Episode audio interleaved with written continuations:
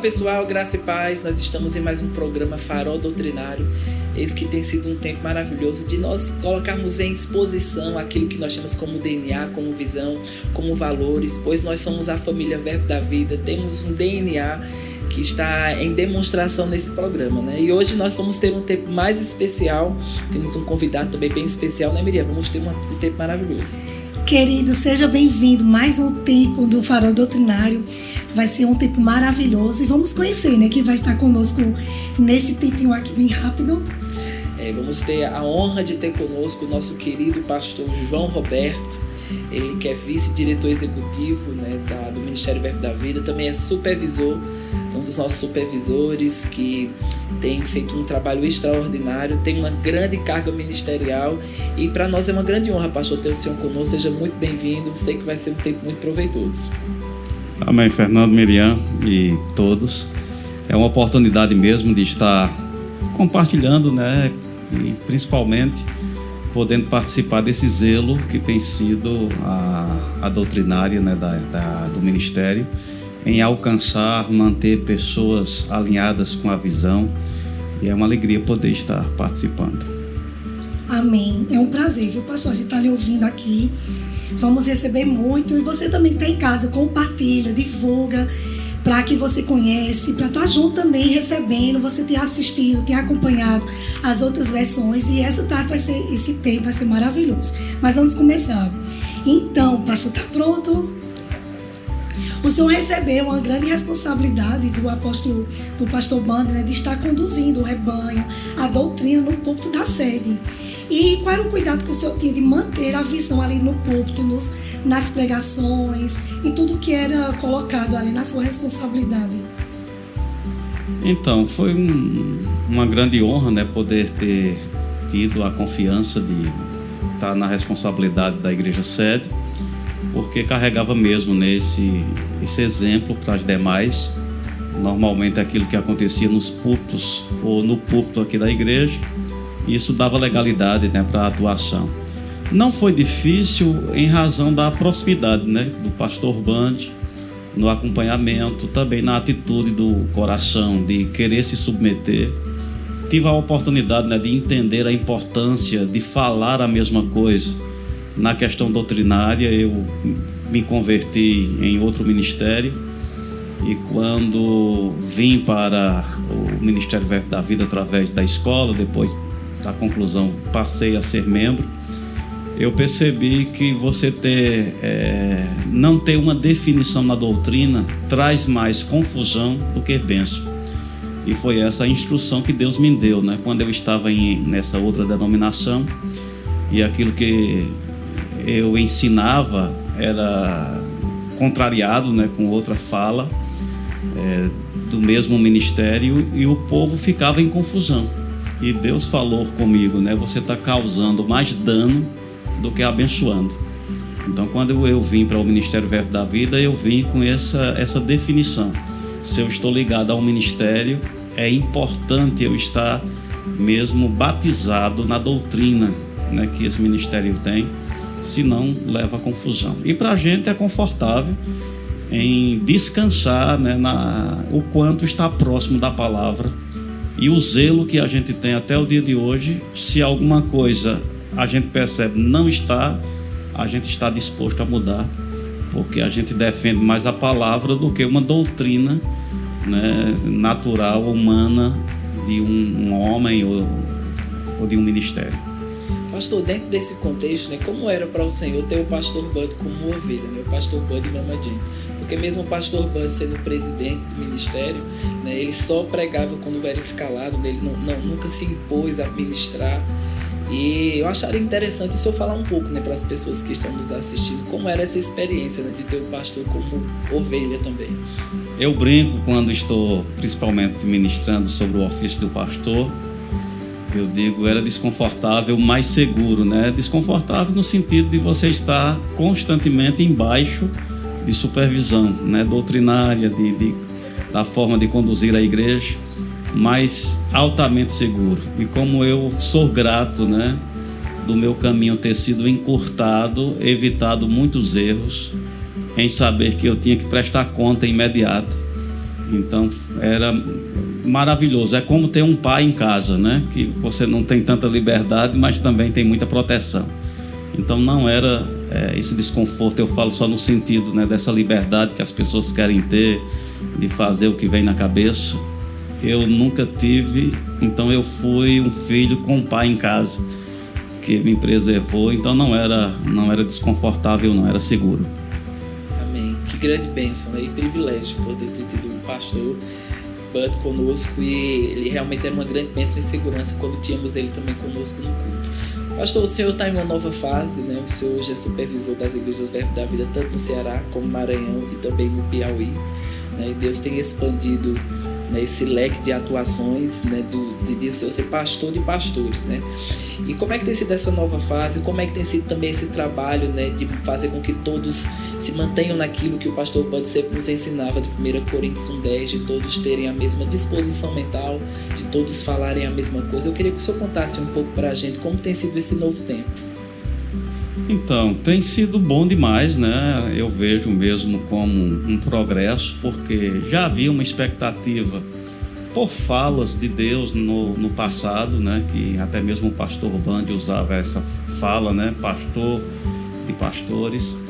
Então eu entendia que essa responsabilidade um dia ela ia se alargar, né? A gente já atuava a nível de igreja sede, com congregações, né? levantando novos ministros mas quando chegou mesmo esse tempo, havia uma percepção, uma lideração da parte de Deus dessa responsabilidade local, me deixando mais livre para essa atuação.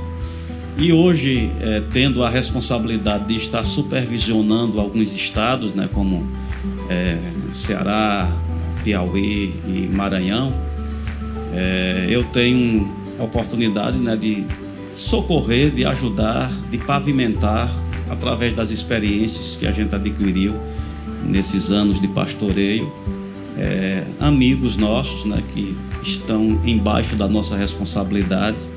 Então eu me sinto assim no lugar certo, com uma, é, sendo útil dentro da experiência que foi adquirida, poder levar outros né, a atravessar determinados trechos da estrada que requer alguns cuidados e quando você já tem algum conhecimento, fica fácil sinalizar. Então tem sido bom.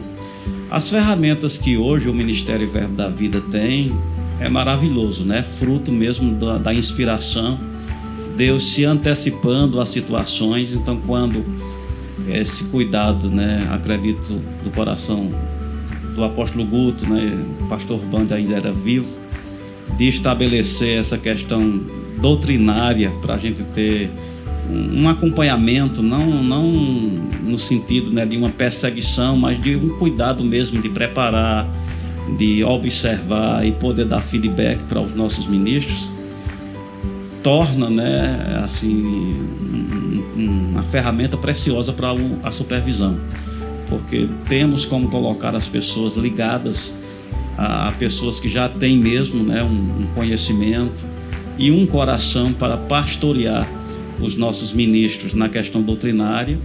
Isso dá segurança daquilo que vai estar sendo compartilhado nos nossos púlpitos e o resultado é crescimento. Então, hoje, tendo né, os secretários doutrinários na supervisão, que eu sei que estão me ajudando, pastoreando os ministros, maravilhoso. Nossa, pastor, que grande bênção. E é maravilhoso saber o que o trabalho dos secretários doutrinários tem contribuído com o trabalho da supervisão, com os supervisores. Muito bom, viu, secretário, o seu trabalho. E agora nós vamos ter o quadro No Que Cremos, mais um valor do nosso ministério, para que a gente possa ver, aprender. Vamos lá. Dos nossos valores também é a integridade. No Verbo da Vida, nós não fazemos as coisas que nós fazemos de qualquer maneira, mas existe uma forma específica de se fazer. A gente costuma até dizer que isso faz parte do jeito Verbo da Vida de ser. E nesse jeito Verbo da Vida de ser está a integridade. Eu me recordo, queridos, do reinado do rei Amazias, que é retratado para nós no livro de 2 Crônicas, no capítulo 25. No verso 2, Deus, a Bíblia, falando a respeito daquilo que Amazias construiu com seu reinado, ela nos ensina que Amazias fez o que era certo aos olhos do Senhor, mas não de todo o coração. E essa parte ela faz toda a diferença. No verbo da vida, integridade também é aplicar 100%. Integridade é a qualidade daquele que é inteiro, que não sofreu diminuição, plenitude e inteireza, aquilo que se apresenta ileso, sem qualquer mácula, que não foi atingido ou agredido. Aquilo que nós fazemos para Deus precisa ser feito com o nosso coração inteiro, com o nosso coração íntegro. Isso quer dizer, querido, um pouco a respeito daqueles aspectos que nós vemos, mas inclusive também a respeito daqueles aspectos que nós não vemos. A motivação ela é importante, a maneira que nós nutrimos os pensamentos em nosso coração são importantes, porque nós precisamos fazer a coisa certa, mas também pelas razões certas e do modo certo. Isso é que é ser inteiro eu lembro muito, o apóstolo Guto gosta de citar Deuteronômio capítulo 28, verso 47, quando Deus, de certa forma, repreende o povo de Israel, dizendo: Porquanto não serviram ao Senhor teu Deus com alegria e bondade de coração, não obstante a abundância de tudo. Então a forma como o nosso coração ele está, enquanto nós fazemos aquilo que fazemos para Deus, é fundamental. Integridade representa também algo sem mácula, algo ileso, algo que não foi agredido. Integridade tem a ver também com honestidade, integridade tem a ver com probidade, integridade tem a ver com um coração reto que procura fazer para Deus aquilo que ele nos confia. Integridade faz parte do jeito, verbo da vida de ser.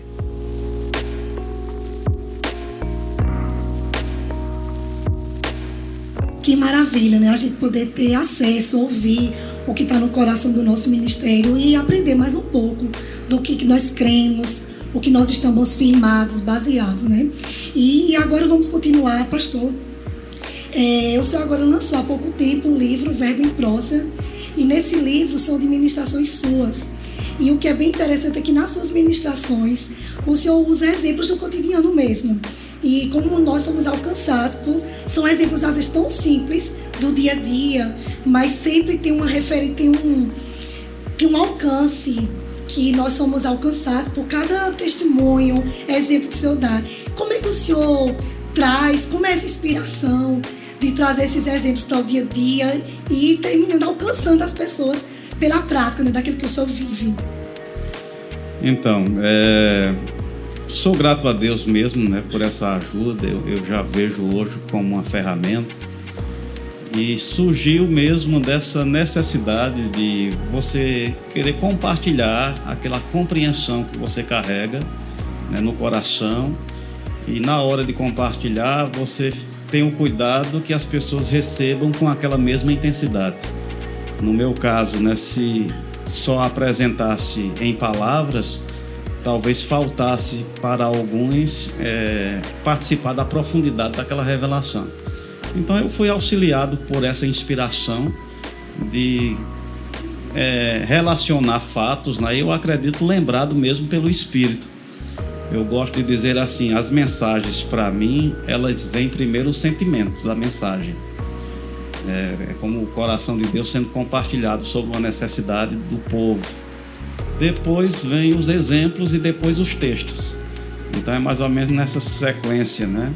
Então quando aquela revelação chega, vem também um quadro, muitas vezes uma lembrança de algum fato que eu participei ou ouvi então, o livro é mais ou menos essa garimpagem aí de alguns fatos desses. Tem abençoado pessoas. O livro está na, nas nossas livrarias, então pega, lê, se diverte, é maravilhoso. Nossa, quando a gente vai lendo o livro, vai vendo os, os exemplos, os que o senhor dá, a gente relembra, às vezes a gente estava tá, até assistindo o culto naquele aquele exemplo que o senhor deu, né? E a gente relembra como fomos alcançados naquela ministração, muito bom.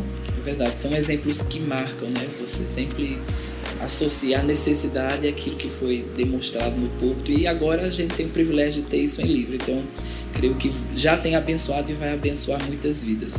Pastor, na nossa última conferência de ministros, né, que a gente teve agora no Centro-Oeste, o Senhor esteve ministrando e o Senhor, dentro da, da mensagem né, de fé que o Senhor expôs a todos nós lá, o Senhor fez um paralelo né, da construção, de como a construção do ministério trouxe uma inspiração.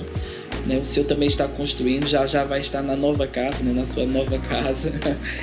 E é, a gente queria que o senhor pudesse falar um pouco da importância, né, de tantas nossas igrejas como escola manterem vivas esse espírito da fé. A gente sabe que o espírito da fé é algo que deve ser mantido, né, e é algo também que é agarrado.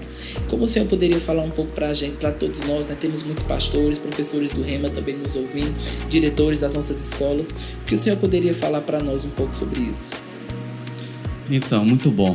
Às vezes a gente não sabe aproveitar, né, as oportunidades. Quando Deus nos liga, né, eu, esse entendimento tem chegado mais forte há uma liderança sobre as nossas vidas, no, no caso, né, o ministério, há uma unção sobre esse ministério, né, há uma visão.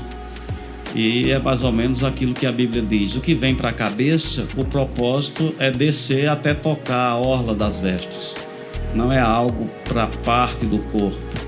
Então, aquilo que acontece com o cabeça é o que Deus quer que se propague, né? Então, com esse entendimento, a gente deve mesmo celebrar a nossa autoridade em tudo. Né? Uma autoridade fraca vai gerar um poder fraco.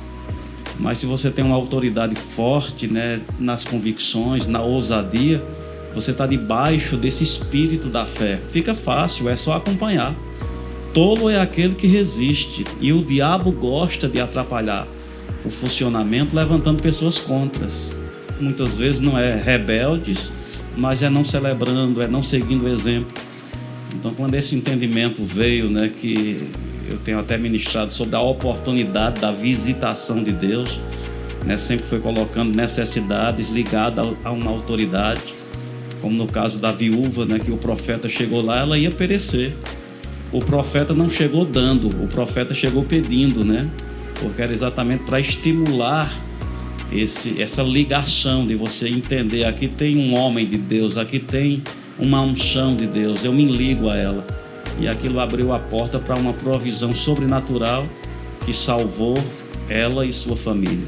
Então é o que eu tenho visto quando eu percebi a ousadia né, que veio sobre o apóstolo Guto e a diretoria do ministério num tempo de pandemia ainda ousar, né, dar continuidade como se nada tivesse acontecendo, isso me chamou a atenção. Né? Isso despertou em mim, rapaz, eu vou aproveitar essa coragem, eu vou aproveitar essa ousadia. E tem sido uma grande bênção, já deu certo, é, já é no mundo espiritual, está se materializando. Tanto o ministério vai ficar lindo e excelente, e a minha casa vai acompanhar isso aí. E a gente vai tomar um cafezinho lá. Estamos esperando só o convite. Amém. Muito bom, pastor. É impressionante como esse DNA né, que foi transmitido pelo pastor Bud, hoje é mantido pela nossa diretoria, tem afetado todos os nossos pastores, diretores e aqueles que se decidem permanecer conectados são afetados né, por essa atmosfera e conseguem vivenciar que não existem impossíveis para Deus.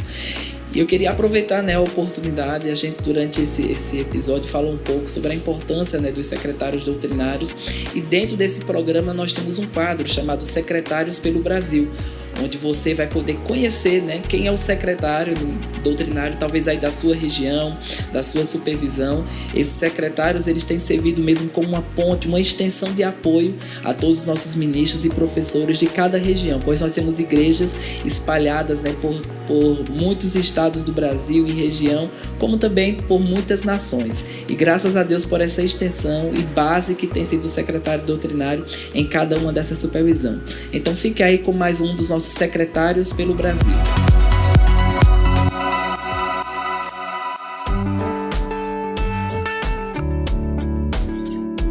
Graça e paz, queridos. Meu nome é Cássia Andrade e eu faço parte da equipe da Comissão Doutrinária do Ministério aqui da região Sergipe, Bahia.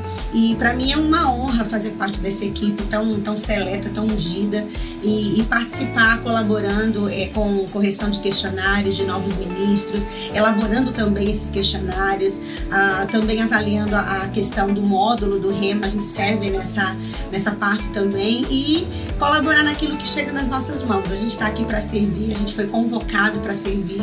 E é maravilhoso também estar tá auxiliando novos professores que chegam ao Rema, instruindo, orientando, ajudando esses professores a se engajarem cada vez mais na visão do nosso ministério. Na verdade, a gente é meio que um guardião né, dessa visão, a gente não é a polícia, como diz o nosso chefinho, o Fernando Leal, a gente é aquela equipe que, que zela, que cuida, que orienta, que ajuda os ministros a estarem de fato dentro é, daquela linha doutrinária que a gente crê que foi confiada a nós pelo Senhor na nossa denominação. E é isso, eu sou muito grata ao Senhor e espero o tempo em que o Senhor me permite estar dentro dessa equipe, que eu possa servir da melhor forma, com excelência, com interesse de coração. É para isso que o Senhor nos chamou.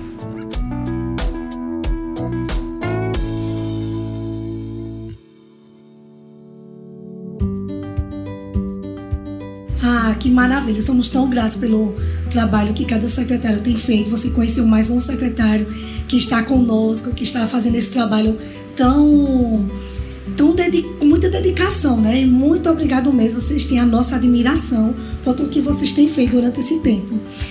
Então, pastor, o senhor ensina há um certo tempo já na Escola de Ministros o ofício do pastor 1. E eu queria que o senhor deixasse uma mensagem sobre aquilo que tem, tem, tem colocado no seu coração sobre essa matéria, sobre esse tempo. Qual a importância para o senhor dessa matéria para esses últimos tempos que nós estamos vivendo? Então, é, me considero mesmo privilegiado e com muita responsabilidade né, sobre é, estar né, ministrando esse assunto. A gente percebe, é um dos ofícios que carrega uma grande responsabilidade porque ele lida diretamente com a igreja local.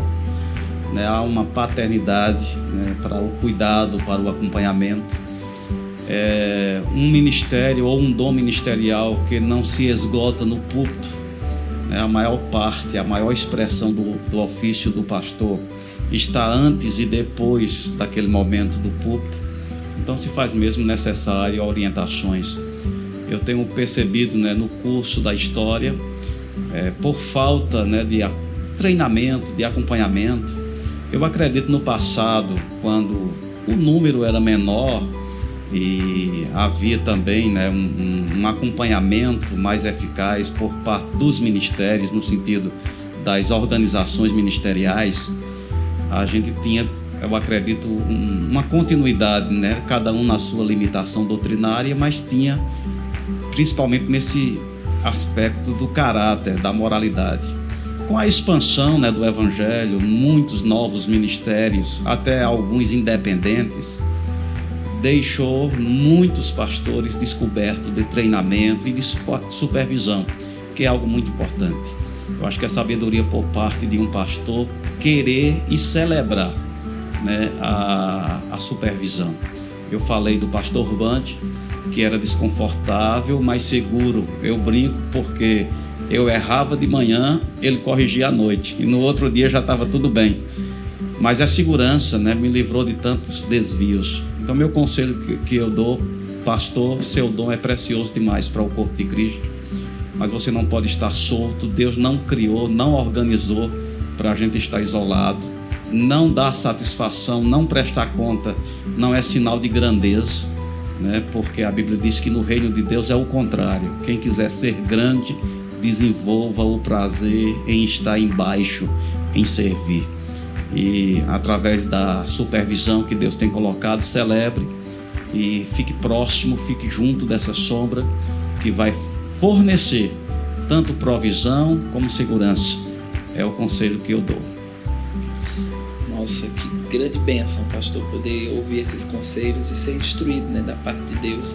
E que privilégio poder ter o Senhor ensinando essa matéria na escola, né? Nós que temos é, a escola ter sido realmente esse campo né, de, levantar, de levantar novos ministros, pastores, profetas, evangelistas, mestres, apóstolos, e ter o Senhor com essa larga experiência e, e carga ministerial realmente é uma grande bênção para nós. E estamos chegando né, ao final do nosso programa. E eu creio que você foi grandemente abençoado. Muito obrigado pela sua participação e tempo para conosco. E muito obrigado, pastor. É um privilégio, né, para nós ter o Senhor aqui. Muito obrigado pelo seu tempo e disposição. É um privilégio também ter o Senhor na liderança, né, na, no, na fundação desse ministério. E para nós, a gente não poderia né, ter o programa Farol Doutrinário sem ter a sua presença conosco. O Senhor e Janaína são um grande exemplo né, para as nossas vidas, chamado. E para a gente foi um privilégio, né, Miriam, ter esse tempo. Como é bom, né? Parar um pouquinho para ouvir ouvir, a gente é enriquecido por, pelas suas palavras, pela inspiração está envolvida em tudo que o Senhor fala. A sua sabedoria sempre nos toca. E você que está em casa, muito obrigado por esse seu tempo que você se dedicou de estar tá ouvindo, de estar tá assistindo. Talvez você agora não está assistindo nesse momento, mas você vai assistir depois e compartilha para outras pessoas. É, e a gente tá, sempre está lançando esse novo programa e a gente espera no próximo. Isso aí, não perde essa oportunidade. Até a próxima.